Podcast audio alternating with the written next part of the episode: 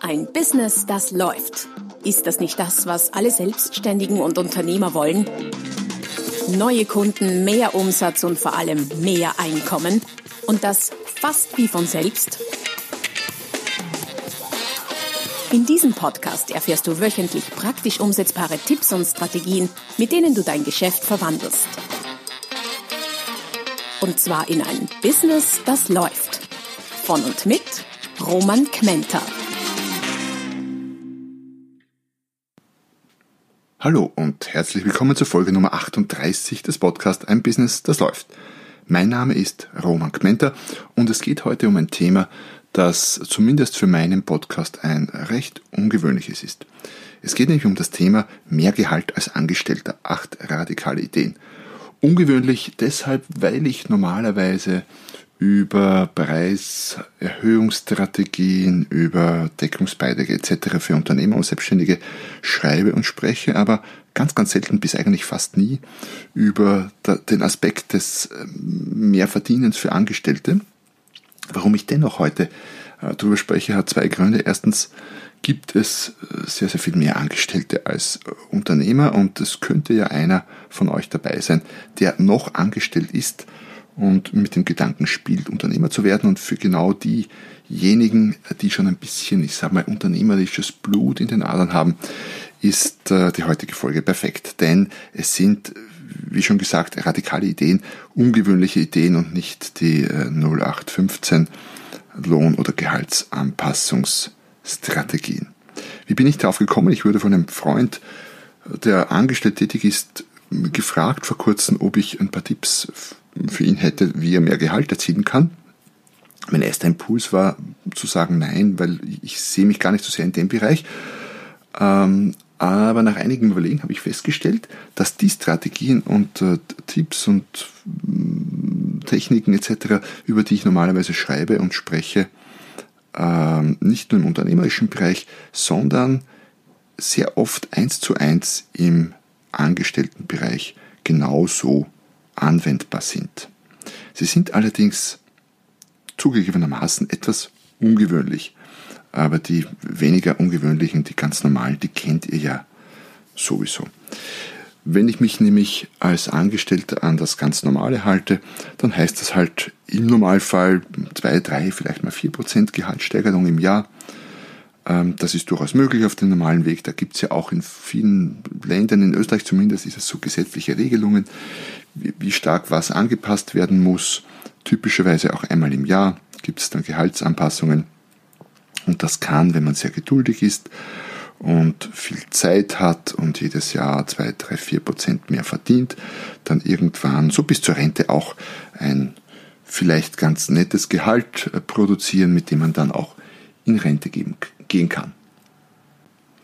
Wenn dir das allerdings nicht reicht und du nicht bis zur Rente warten möchtest, so wir überhaupt noch eine kriegen, wenn es dann soweit ist, aber das ist ein anderes Thema, nicht bis zur Rente warten möchtest, um äh, mehr oder deutlich mehr zu verdienen, dann habe ich heute ein paar spannende, wie gesagt, provokative andere Ideen.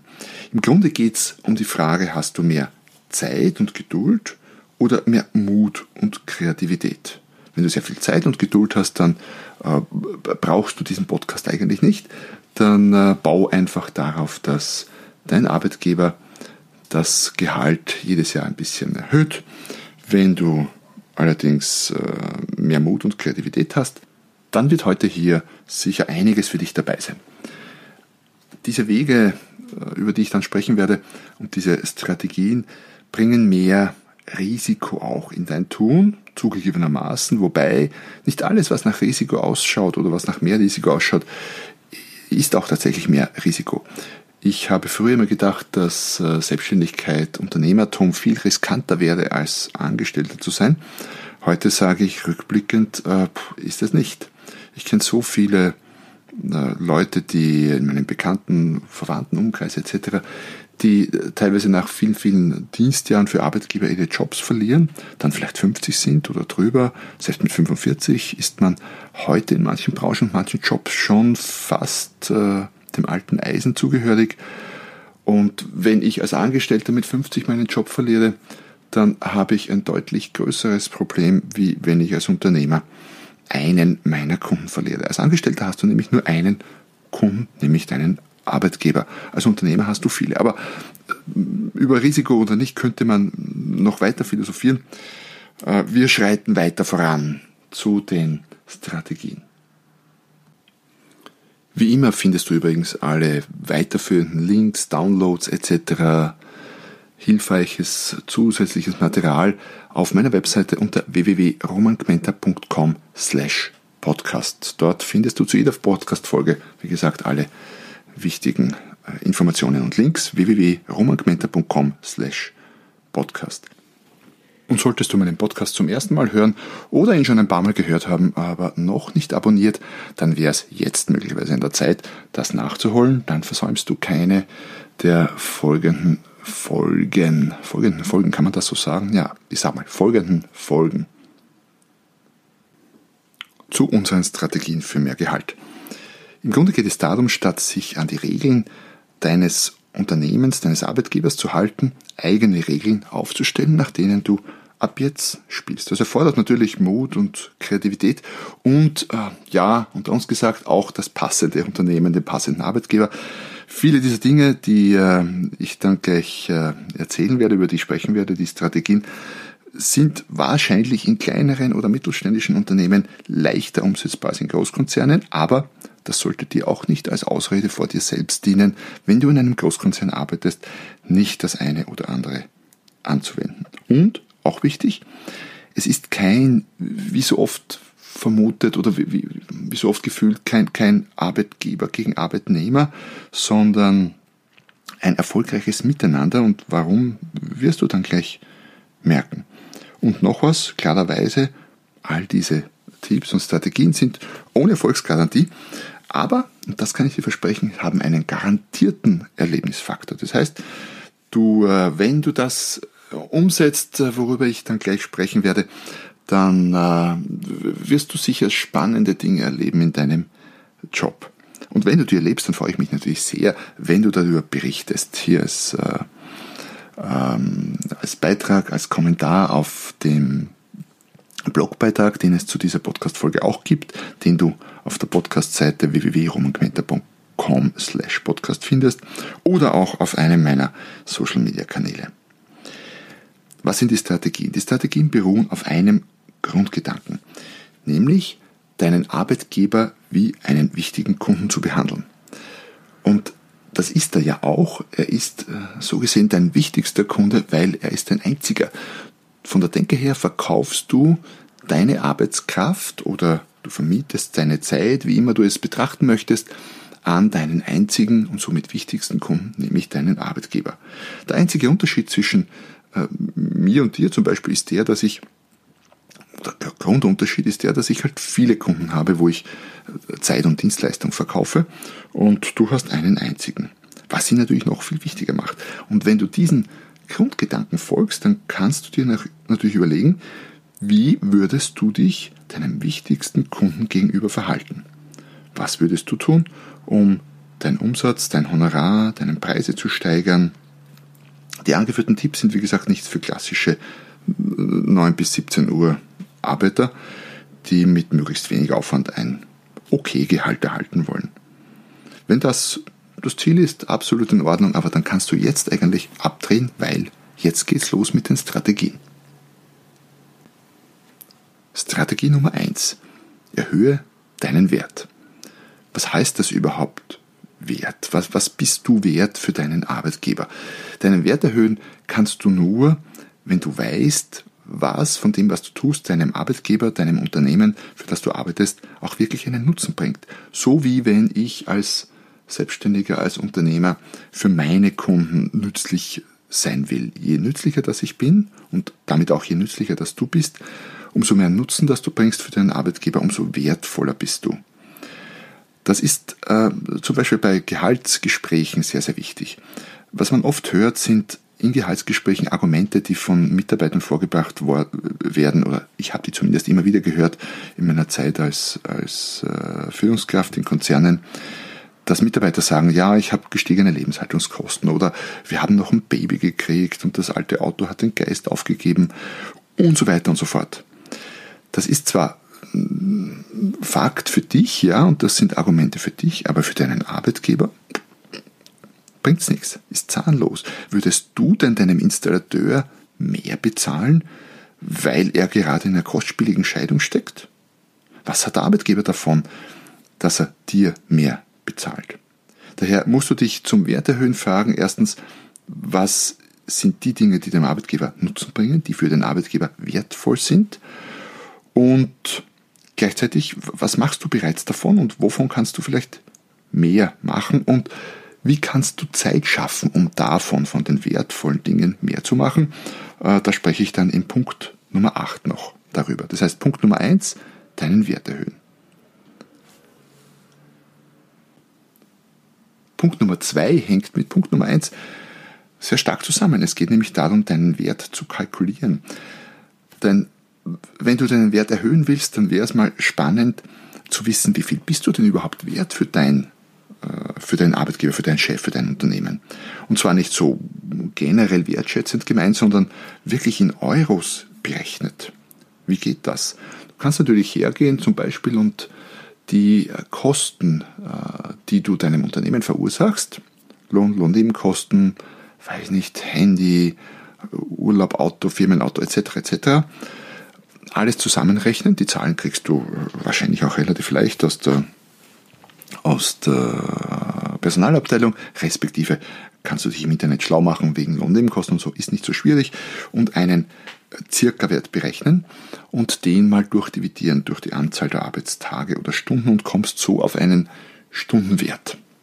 Das sind dann 35,70 Euro oder 173,80 Euro, was auch immer da rauskommt. Das wäre eine Sichtweise auf Kosten basierend. Eine andere Sichtweise wäre natürlich, wenn du zum Beispiel im Verkauf bist, wie viel Deckungsbeitrag produzierst du denn für dein Unternehmen?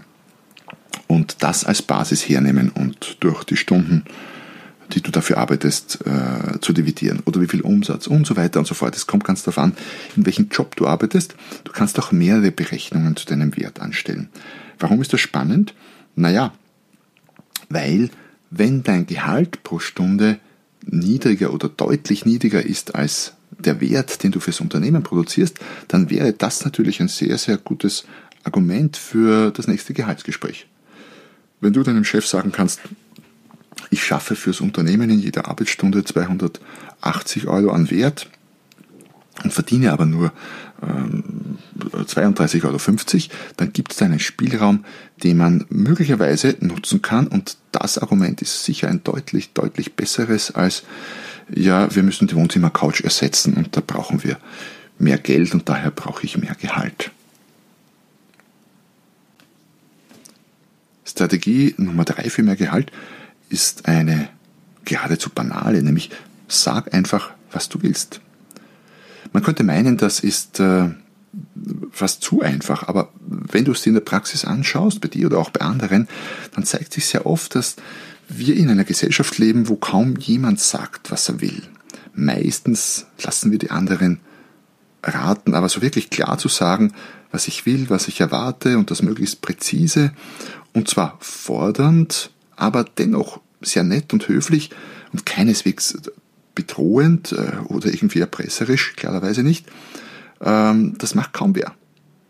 Das heißt, wenn du mehr Gehalt willst, dann stellt sich die Frage, hast du schon kommuniziert? Wenn du ein Firmenauto möchtest, hast du schon kommuniziert? Und wenn ja, wie oft? Weil was in der äh, Beziehung äh, viel ausmacht, ist Hartnäckigkeit. Der Faktor Zeit spielt mit. Nein, du darfst nicht enttäuscht sein, wenn du bei der ersten Frage nach mehr Gehalt ähm, nicht erfolgreich äh, bist, aber bei der 10., bei der 15., bei der 20. im Lauf der Zeit, wie gesagt, nicht nervig, aber hartnäckig. Einmal ist keinmal, lautet so die Regel. Dazu gibt es übrigens auch einen Blogbeitrag, den ich geschrieben habe. Ich will. Die Zauberformel, mit der du erhältst, was du willst, ist auch unter, der ist auch unter www.romangmenta.com slash podcast verlinkt. Um das vielleicht noch mit einem Beispiel zu illustrieren, ähm, aus dem Angestelltenbereich, lass uns mal annehmen, zwei junge Männer beginnen in einem Unternehmen, im gleichen Unternehmen, im gleichen Bereich, beide im Verkauf. Äh, das Besondere ist, die beiden jungen Männer sind eineige Zwillinge, schauen genau gleich aus, sind gleich angezogen, haben die gleiche Ausbildung, sprechen gleich, sind wie gesagt zum Verwechseln ähnlich. Nur der eine ist der A und der andere ist der B, also die heißen anders, aber lass uns mal annehmen A und B. Und es gibt einen wesentlichen Unterschied, nämlich A sagt bei der Einstellung schon, ich will in fünf Jahren hier eine Führungsposition haben. Der andere, der B will das auch, aber sagt das nie. Und tatsächlich, nach fünf Jahren, nachdem das der A auch mindestens einmal im Jahr oder sogar mehrmals kommuniziert hat, dass er das will, nach fünf Jahren gibt es tatsächlich eine freie Position als Vertriebsleiter.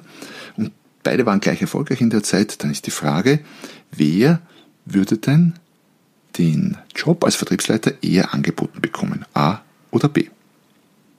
Und wenn ich das bei Vorträgen oder in, in äh, Seminaren frage, dann ist die Meinung einhellig. A, natürlich, ganz klar. Warum? Es gibt sonst keinen Unterschied, aber A hat einfach gesagt oder mehrmals und immer wieder gesagt, was er will. Das heißt, Strategie Nummer drei, einfach und extrem wirkungsvoll, sag, was du willst. Und das gilt nicht nur fürs Gehalt, sondern ganz generell im Leben. Wir kommen zu Strategie Nummer vier. Strategie Nummer vier zu mehr Gehalt lautet, stell die richtigen Fragen. Was meine ich damit? Ganz einfach, ähm, hat ein bisschen mit Fragetechnik zu tun. Anstatt zu fragen, ob du eine Gehaltserhöhung erhalten kannst, wäre es viel, viel zielführender und, und psychologisch geschickter zu fragen, so etwas wie, was muss ich denn tun, um XY zu verdienen oder um 570 Euro mehr zu verdienen? Warum? Weil diese Art von Frage setzt einen ganz anderen Denkprozess in Gang. Bei der Frage, ob du mehr Gehalt kriegen kannst oder ob du eine Gehaltserhöhung kriegen kannst, das ist eine Ja-Nein-Frage. Und dein äh, Chef denkt darüber nach, ob oder ob nicht, und die Chancen sind je nachdem 50-50 oder wie auch immer. Wenn du allerdings jemanden fragst, was du tun musst, um XY zu verdienen oder wie du es anstellen kannst oder wie es das Unternehmen anstellen kann, dir so und so viel zu zahlen, dann wird nicht über das Ob nachgedacht, sondern über das Wie. Und das ist der wesentlich für dich jetzt betrachtet auch wesentlich produktivere Denkprozess, den du damit auslöst. Strategie Nummer 5 lautet, sei kreativ. Das ist eine Strategie, die ich zum Beispiel äh, aus, aus Preisverhandlungen zwischen Unternehmen oder auch im, im Verkaufsbereich sehr, sehr gut kenne und äh, immer wieder auch äh, trainiere und, und anderen beibringe in dem Bereich. Es geht, man darf nicht zu verbissen sein auf den Preis alleine. Der Preis ist ja nur ein Faktor, in deinem Fall das Gehalt. Es gibt ja auch noch andere Dinge, die spannend sind. Firmenautos, Firmenwohnungen, je nachdem, welche Tätigkeit du ausübst, Weiterbildung und so weiter und so fort. Also alle möglichen Zusatzleistungen, Versicherungen, Altersvorsorge etc. etc. Und je kreativer du bist im Sinne von je mehr dieser Dinge du dir überlegst, die dir was bringen könnten, desto leichter tust du dich, das eine oder andere umzusetzen. Warum ist das so? Weil Unternehmen, vor allem größere Unternehmen, meistens sehr, sehr rigide, starre Gehaltssysteme haben und da eine überdimensionale Steigerung oder ein Ausreißen aus diesem System fast nicht möglich ist, gleichzeitig sich aber oft leichter tun, auch budgetär leichter tun, bei Weiterbildung, die dir das Unternehmen bezahlt oder bei, wie gesagt, Firmenautos und anderen Firmenhandys und anderen Dingen. Da gibt es oft äh, weniger Hürden äh, und mehr Budgets.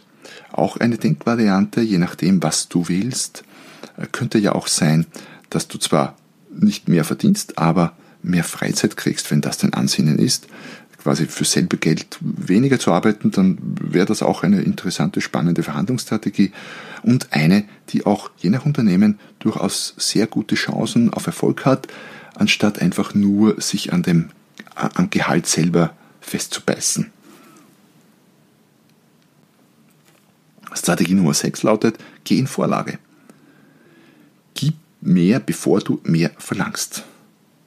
Da geht meistens ein Aufschrei äh, durch die Menge, wenn ich so etwas bei Angestellten verkünde, weil viele sagen, ja, ich gebe ja sowieso schon so viel und so weiter und so fort.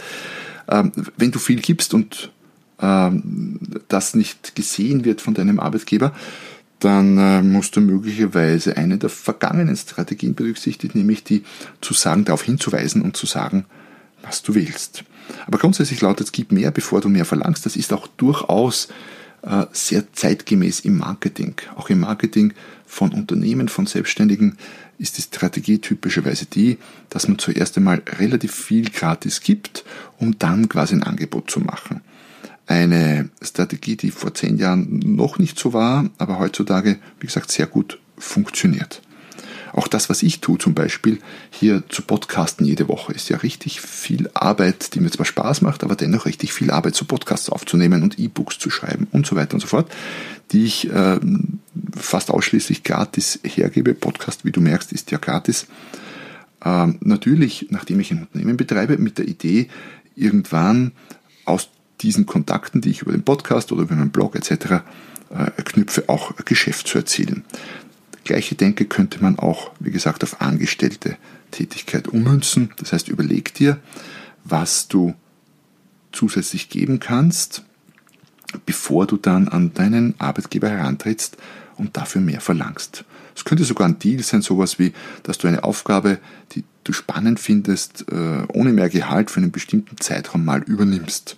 Und wenn du diese, immer vorausgesetzt, bravourös und exzellent meisterst, dann hast du sehr, sehr gute Voraussetzungen dafür auch mehr Geld zu verlangen und zu bekommen.